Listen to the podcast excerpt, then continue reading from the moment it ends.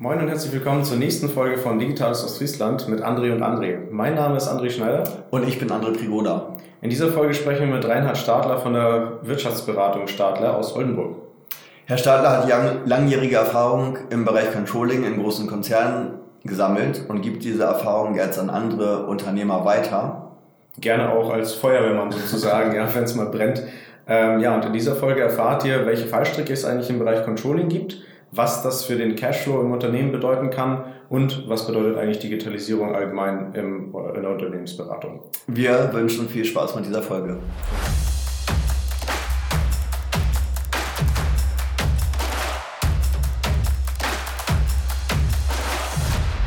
Ja, die erste Frage, ähm, wer ist Reinhard Stadler? Ja, ähm, ich bin seit mittlerweile 15 Jahren in der Beratung unterwegs. Und ähm, vor meiner Beratung habe ich eine langjährige Industriekarriere hinter mich gebracht, äh, überwiegend im Finanz- und Rechnungswesen als äh, Leiter Finanzen Controlling, kaufmännischer Leiter in verschiedenen Unternehmen äh, des Maschinen- und Anlagenbaus, der Papierindustrie und im Bereich Automotive. Können Sie da ein paar Namen nennen? Ja, ähm, die Manitobak in Wilhelmshaven zum Beispiel oder in, in Celle, früher hießen die Cooper Cameron in, in, in Deutschland, die sich also mit äh, Druckregeleinrichtungen für Öl- und Gasförderung und, und Bohreinrichtungen beschäftigen. Und dort war ich ja als, als äh, Leiter Finanzen und Controlling dann mhm. tätig. Ne? So, und seit 2005 bin ich als selbstständiger Berater unterwegs und ja, wir beschäftigen uns überwiegend, wir, das heißt also eine Kollegin und ich, äh, mit Unternehmen, denen es im ersten Moment, sage ich mal, nicht ganz so gut geht. Also äh, formell betrachtet äh, in der außergerichtlichen Sanierung. Also wir versuchen also den Gang zum Insolvenzgericht, soweit es geht, zu vermeiden. Darüber hinaus sind wir dann in Nachfolgemandaten und in Gründungsmandaten noch tätig und versuchen da die Unternehmen also dann da in die nächste Generation zu bringen. Dann. Also Sie kommen quasi in der Regel erst ins Spiel, wenn es fast schon zu spät ist. Ja, äh, gelegentlich fünf vor zwölf, manchmal auch um zwölf. Und, und äh, einige Unternehmer, die wir betreuen, schätzen halt ihre Situation auch äh, bezüglich des, des Reifegrades einer externen Beratung auch einfach falsch ein. Mhm. Ja. Und äh, werden die dann in Anführungszeichen gezwungen, eine Unternehmensberatung hinzuzuziehen oder ähm, verstehen die es dann irgendwann, dass sie externe Hilfe benötigen? Also die Mehrzahl der Unternehmer, die zu uns kommt, äh, wird, ich sag mal, extern motiviert, sich beratende Unterstützung zu holen. Mhm. Äh, Auslöser ist in der Regel die Bank und, und dort wiederum halt äh, die Kontoführung, die also Anlass zur Sorge gibt. Ne? Liegt das so allgemein am schlechten Image der Unternehmensberatung oder wie erklären Sie sich das Verhalten? Ja, ähm, wir sind ja ausschließlich in inhabergeführten Unternehmen und, äh, tätig oder beziehungsweise in inhabergeführten kleineren Unternehmen mit mhm. einer Obergrenze von 150 oder 100 Mitarbeitern. Und äh, ein typisches Kennzeichen für diese Unternehmen besteht ja darin, äh, dass der oder diejenige, die da an der Spitze des Unternehmens äh, steht und die volle Verantwortung trägt, meistens über keinen Sparingspartner verfügt, äh, mit dem sich diese Person auf, auf, wirklich auf Augenhöhe austauschen kann. Die Leute sind sehr häufig äh, hochgradig einsam hm. Äh, und äh, es, es gibt wirklich niemanden, mit dem da einigermaßen fachlich fundiert oder auch einfühlsam darüber gesprochen werden kann. Und äh, äh, die Entscheidungen, die dort getroffen werden, sind häufig auch infolgedessen Gefühlsentscheidungen, äh, das berühmte Bauchgefühl, mhm. Ähm, analytisch kaum vorbereitet äh, und, und ergeben sich im Zusammenhang des Tagesgeschäfts. Und viele dieser Entscheidungen sind also einfach wirtschaftlich weder sinnvoll äh, noch gut. Und, und damit manövrieren sich solche Unternehmen natürlich durch, durch eigenes Zutun häufig in, in schwierige Situationen dann, ja, weil äh, auf schwierigen Entscheidungen hin halt nur, nur eine Sichtweise der Dinge dann da, da ist. Und es gibt keine Gremien, Kontrollinstanzen oder sowas ähnliches wie in größeren Unternehmen, äh, die den Unternehmer davor abhalten würde oder könnte, äh, eine weitreichende Entscheidung zu treffen, die unter Umständen auch mit hohen Risiken behaftet ist. Mhm. Ja. Ähm In welchen Feldern spielt sich das denn äh, hauptsächlich dann ab? Also wahrscheinlich im Bereich Finanzierung? Das ist ein, ein wesentlicher Hauptgrund. Mhm. Ja, äh, nachdem viele ja sich mit, mit einer Unternehmensplanung, mit einer Strategieplanung und, und ähnlichen Analysetools kaum bis, bis gar nicht beschäftigen, äh, geht die halt oder geht man zur Bank, wenn man Geld braucht. Und, und damit hat man schon verloren, weil äh, ich muss erstens einen konkreten Anlass benennen, ich muss wissen, wie viel ich benötige, äh, wie Rückzahlungsmodalitäten ausfallen können und welche Sicherheiten ich geben kann oder möchte oder nicht. Und nachdem die Vorbereitung ja meistens dürftig ist, äh, holen sich die Banken natürlich das Maximum an Sicherheiten. Und wenn hinterher äh, es mal schwierigere Zeiten gibt oder man bräuchte die Sicherheiten für was anderes, dann geht das nicht mehr, weil die Sicherheiten ja schon weg sind. Außerdem hat man keine Möglichkeit mehr, äh, auf eine Bank in irgendeiner Art und Weise einen spürbaren Druck auszuüben.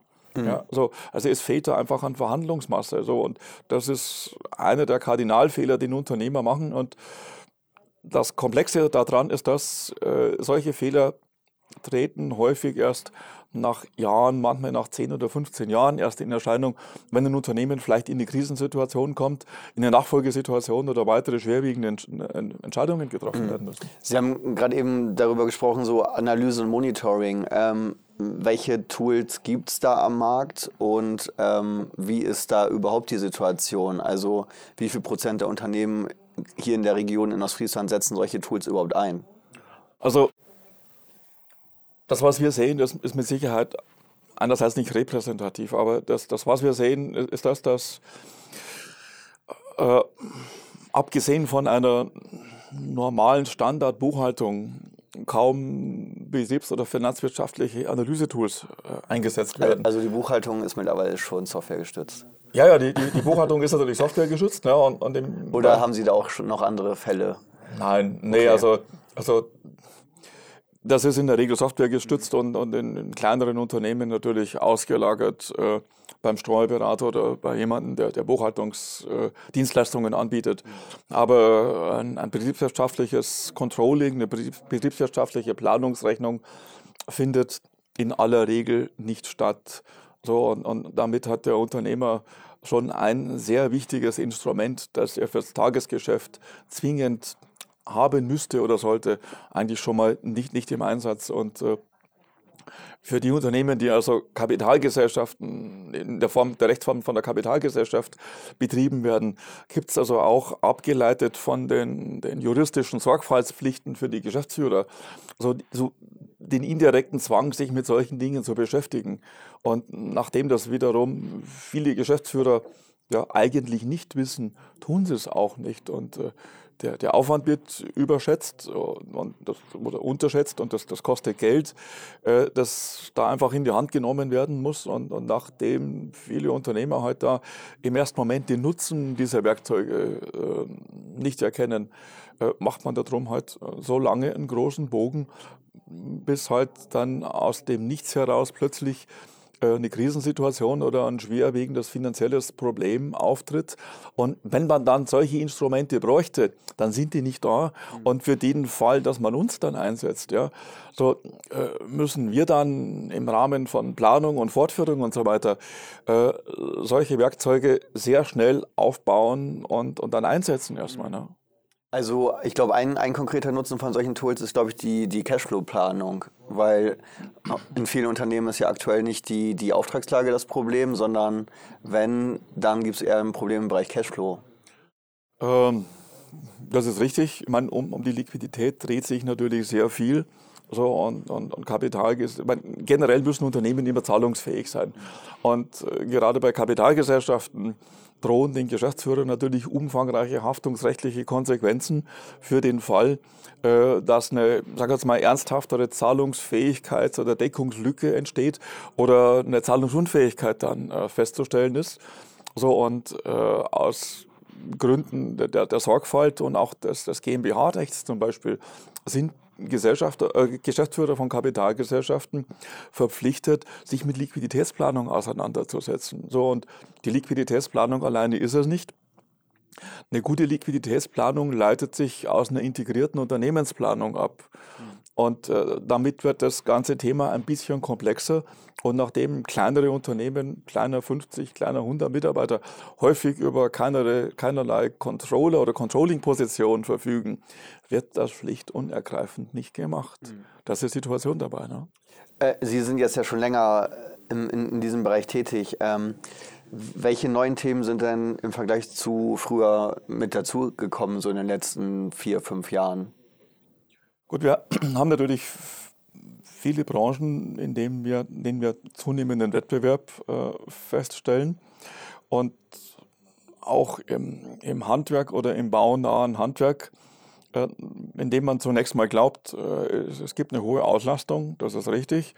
So, und, und äh, der, der, Personalmangel oder der, der Fachkräftemangel ist, ist für die Unternehmen von Bedeutung. Das ist auch richtig. Ist es aber trotzdem so, dass viele Unternehmen halt in der bisherigen Goldgräber-Situation in der Branche eigentlich nicht ausreichend äh, Gewinne erwirtschaften können. Mhm. So, und dann sind wir schon bei einem strategischen Thema.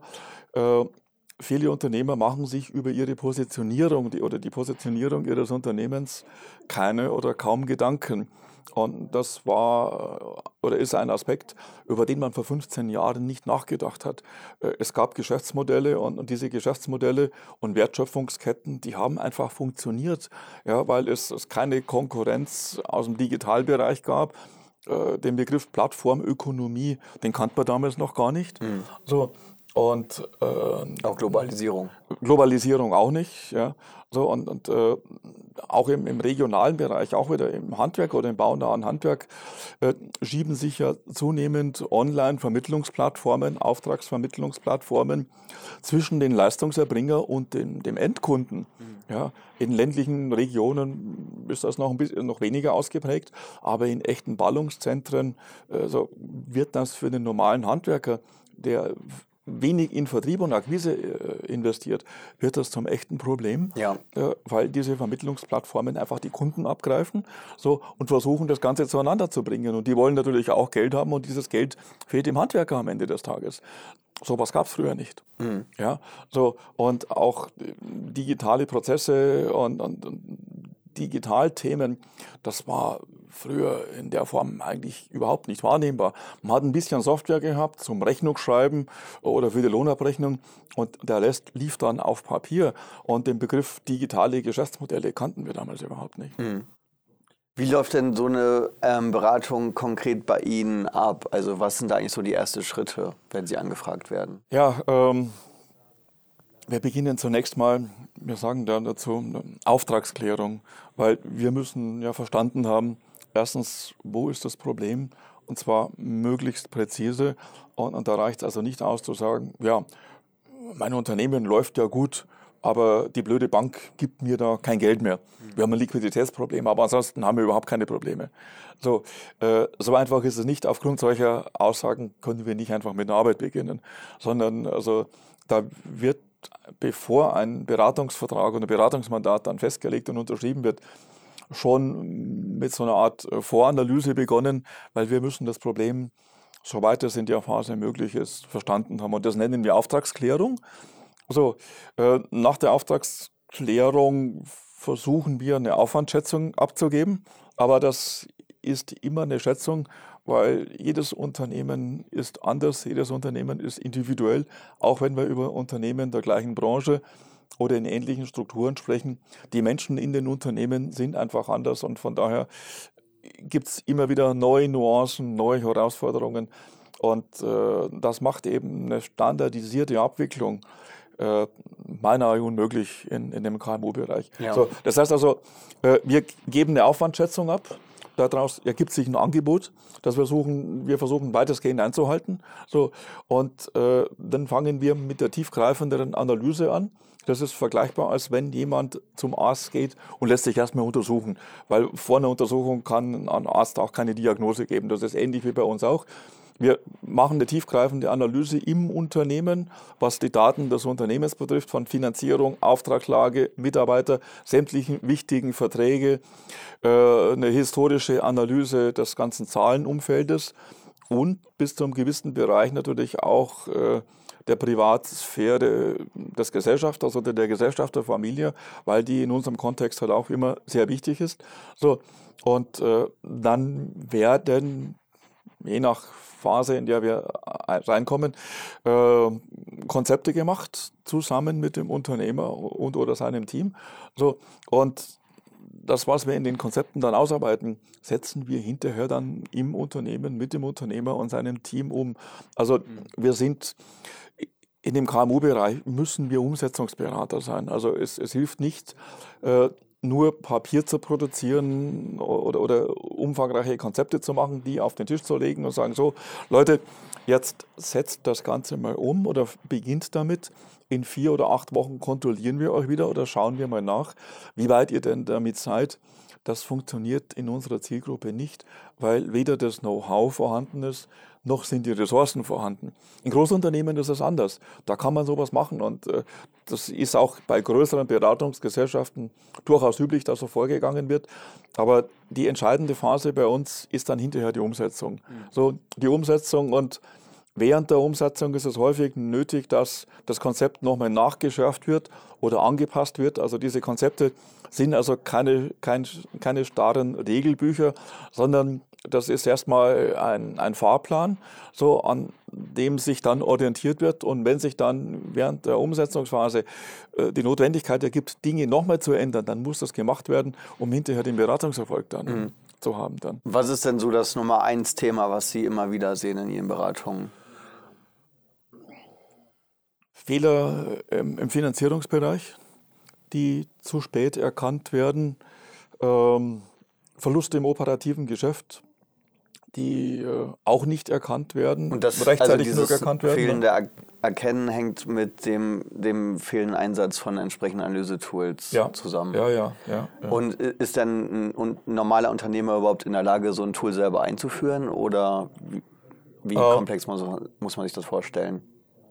Oder, oder sind die Unternehmen da gar nicht für bereit, weil die IT-Infrastruktur und die entsprechenden Daten gar nicht vorliegen? Na gut, das waren jetzt ein paar Fragen zum gleichen Thema. Nee, also ähm, in kleineren Unternehmen sind die Unternehmer selbst häufig äh, fachlich nicht in der Lage, mit solchen Tools zu arbeiten. Mhm. So, die Unternehmer sind Fachleute auf ihrem spezifischen Fachgebiet. Ja, Im technischen Bereich zum Beispiel, ja, so Ingenieure, Mechaniker, Meister äh, zum Beispiel. Und äh, da ist das spezifische Know-how dafür einfach nicht da. Also das heißt also, da ist externe Unterstützung zwingend notwendig, ohne jetzt da selbst für die Berater Werbung machen zu wollen. Aber das Know-how ist einfach nicht da. Und im Vergleich zu großen Unternehmen gibt es Buchhaltungsabteilungen, Controlling-Abteilungen. So, darüber verfügen kleine Unternehmen alle nicht. Ja. Äh, sondern die, die Steuerung der Unternehmen erfolgt ja häufig über das Bauchgefühl, gelegentlich über einen Kontoauszug. Und ansonsten ist man im Tagesgeschäft. So, und äh, ja, das ist mit der Anfang allen Übels dann. Und das ist einmal die finanzwirtschaftliche Seite, was Liquidität betrifft. Aber selbst solche Tools wie eine Auftragsnachkalkulation, ähm, eine digitale Projektakte oder eine mitlaufende Kalkulation, darüber verfügen viele Unternehmen nicht. Und, und damit nehmen die sich von vornherein oder von Beginn an äh, die Möglichkeit, die notwendige Transparenz im Unternehmen zu haben und damit steht die Möglichkeit nicht zur Verfügung, wenn bei einem Auftrag, wenn bei einem Projekt äh, was aus dem Ruder läuft. Oftmals ist es ja die Arbeitszeit, da rechtzeitig eingreifen zu können, weil man sieht es entweder gar nicht oder viel zu spät erst dann, wenn ich 500 Stunden für einen Auftrag geplant habe.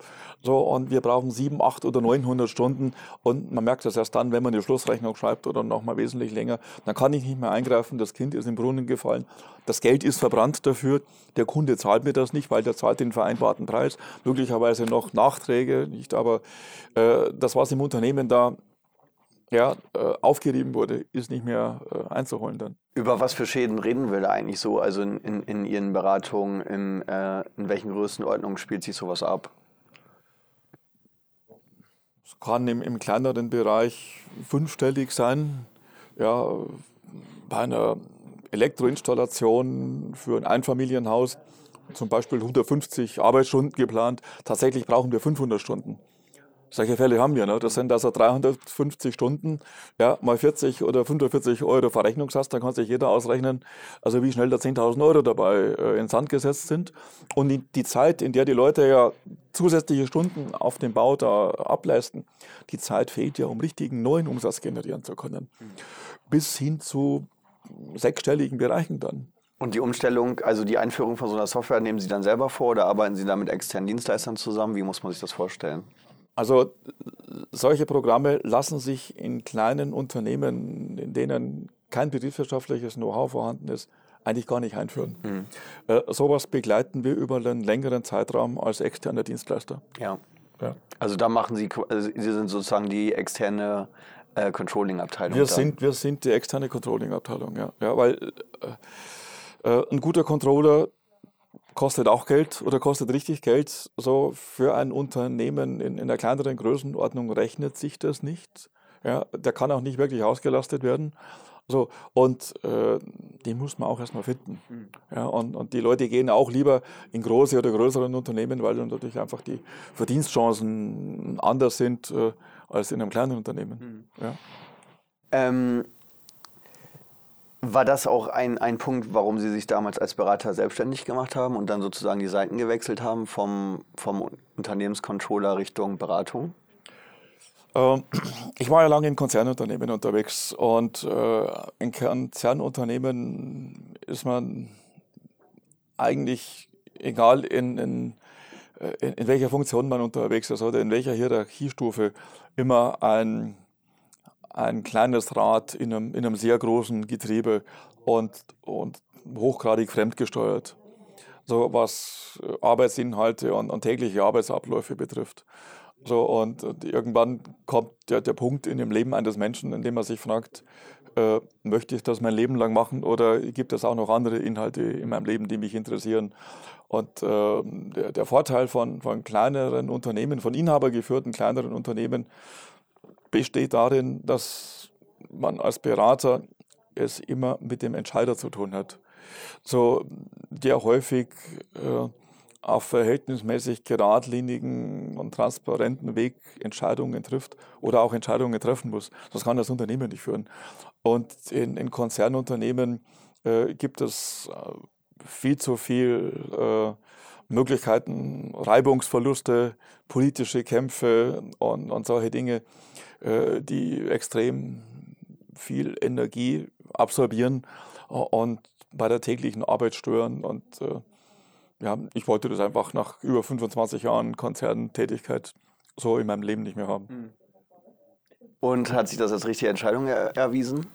Im Nachhinein denke ich ja. Also äh, ja, ja, weil ich bin also mit dem, was ich mache, also sehr zufrieden. Also ich, man kann auch ein bisschen, sage ich mal, steuern, mit wem man arbeiten möchte und mit wem nicht. Und man definiert seine Zielgruppe auch. Ja. So, und vor allen Dingen, äh, man sieht den Erfolg und, und von dem, was man macht, äh, ganz anders, als wenn man ein kleines Rädchen in einem Konzernunternehmen ist. Ja, also wenn Sie dann so die Analyse abgeschlossen haben, dann verlieren Sie auch das eine oder andere Mandat, weil die Unternehmen dann ähm, überfordert sind oder woran liegt das dann? Es, es gibt Fälle, in denen Unternehmen zum Beispiel Konzepte versuchen selbst umzusetzen. Mhm. Ja? Das sind also nicht die ganz kleinen, also die ganz kleinen unter 50 oder unter 20 Mitarbeitern. Also da kommen wir im Normalfall immer in die Umsetzung. Mhm. Aber in einigen Fällen bei Unternehmen, die also größer sind äh, als diese Untergrenze versucht man dann selbst umzusetzen. Das, ist, das kommt durchaus vor. Da gibt es gute Gründe dafür auch, ja, wenn man sagt, okay, wir probieren das oder wir versuchen das selbst mal. Ja, so, und, ja. Aber in der Mehrzahl der Fälle setzen wir natürlich auch um. Mhm. Ja. Ähm, wie hat denn die Digitalisierung so Ihr eigenes ähm, Arbeitsleben verändert? Ähm, Und wo sind auch die Grenzen? Ja, äh, einmal natürlich in, in dem Punkt, äh, indem man einfach versucht, äh, die Menge an Papier zu begrenzen, äh, so, soweit es irgendwo geht. Das war also früher ganz anders. So, und, und, und in dem, also ich zum Beispiel wirklich drüber nachdenke, welche Prozesse und welche Dinge kann man durch Digital-Tools ersetzen. Digitale Kanban-Systeme zum Beispiel. Mhm. Sowas kannten wir früher überhaupt nicht. Oder Instrumente, indem man einfach äh, Dokumente irgendwo hochlädt in Portalen oder, oder, oder runterlädt. Das gab es früher auch nicht dann. Bis hin dazu, dass man darüber nachdenkt, okay, gut, äh, digitale Beratungsprodukte anzubieten, digitale, wirklich eine digitale Beratung, Webinare und, und solche Inhalte. Äh, das war vor zehn Jahren also für mich zumindest noch unvorstellbar. Findet das denn heutzutage bei Ihnen immer noch vor Ort statt oder nutzen die da auch schon Skype, Screen Sharing, etc.? Äh, wir nutzen Zoom mhm. für digitale Beratung, aber noch sehr wenig. Ja. Es, es wird noch sehr, sehr wenig nachgefragt und da gibt es auch so einen Generationenbruch. Äh, so die unter 40-Jährigen, die sind für sowas sehr affin, die, die drüber sind, nicht so ganz. Und dann hängt es natürlich von den Beratungsinhalten ab. Es, es lässt sich, äh, lassen sich nicht alle Beratungsinhalte über eine Digitalkonferenz, also in Unternehmen sinnvoll transportieren oder wenn man in der Umsetzungsberatung ist, äh, auch da sind physische Meetings einfach dann zu gewissen Inhalten äh, unabdingbar. Also das, das lässt sich also äh, nicht über Skype oder ähnliche Dinge dann da äh, wirkungsvoll abbilden. Okay, zwei letzte Fragen hätte ich noch. Und zwar, ähm, was unterscheidet Sie eigentlich im Vergleich zu anderen Beratungsunternehmen? Und ähm, wenn man jetzt weitere Fragen hat, äh, wo kann man Sie da treffen oder wo kann man Sie auch im Digitalen weiterverfolgen? Ja, ähm, ich denke mal, äh, wir sind einer der, der wenigen in, in, dem Bereich KMU-Beratung, äh, die, die Elemente aus Strategie, Führung, Betriebs- und Finanzwirtschaft in einer, in einer möglichst engen Verzahnung äh, versuchen zusammenzubekommen, weil am Zahlenwerk alleine kann man ein Unternehmen nicht gesunden, weil die Zahlen drücken nur das aus, was im Unternehmen passiert oder nicht passiert. Ja. Man muss wesentlich weiter zurückgehen.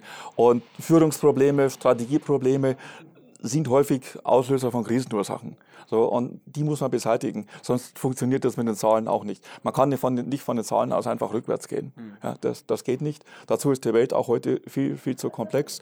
Und äh, ja, man kann mich oder uns natürlich einmal äh, digital auf, auf unserer Webseite treffen. Mhm. So, und ich bin selbst auch Mitglied bei, äh, bei dem weltweit größten Business-Netzwerk, BNI Business Network International. Da trifft man mich jeden Mittwoch in, in Oldenburg zum Unternehmerfrühstück. Und ansonsten kann man natürlich gerne anrufen oder auch über Facebook oder Instagram oder auch Xing da mit mir Kontakt aufnehmen. Genau. Ja. Also bei Ihnen bekommt man nicht nur äh, eine, eine schöne PowerPoint-Präsentation, sondern wenn ich das richtig verstanden habe, sind Sie sozusagen auch als externer Dienstleister dann nah am Kunden dran als, als Sparringspartner für den Unternehmer, ja, ja, als Sparringspartner für den Unternehmer, ja. Das ist eigentlich die richtige Bezeichnung, ja, ja.